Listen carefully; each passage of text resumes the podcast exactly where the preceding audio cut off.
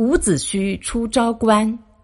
伍子胥原本是楚国人，他的父亲伍奢和哥哥伍尚也都在楚国为官。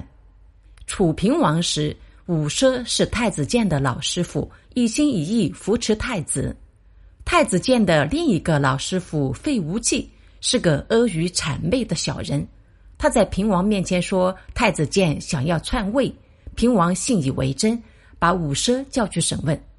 伍奢自然是极力维护太子建，在费无忌的挑拨怂恿下，楚平王把伍奢关进了监狱，接着令人追杀太子建。太子建得到消息，连夜逃到宋国去了。费无忌又说，伍奢的两个儿子伍尚、伍子胥本事了得，不杀他们恐留后患。于是楚平王又逼伍奢写信给他的两个儿子，叫他们回来。收到父亲的信，伍子胥知道这是楚平王设下的圈套，但伍尚坚持要去救父亲。伍子胥不想回去送死，于是逃走了。果然，伍尚一到楚国都城，楚平王便把他和伍奢一起杀了，又派人追杀伍子胥。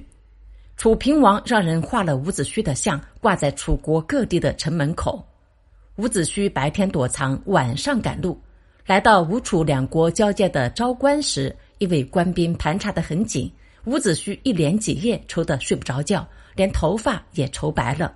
幸亏他遇到了一个叫东高公的好心人，他很同情伍子胥，把他接到自己家里。东高公有个朋友长得和伍子胥有点相像，东高公让他冒充伍子胥过关。趁官兵捉拿假伍子胥时，乔装打扮的伍子胥混出了昭关。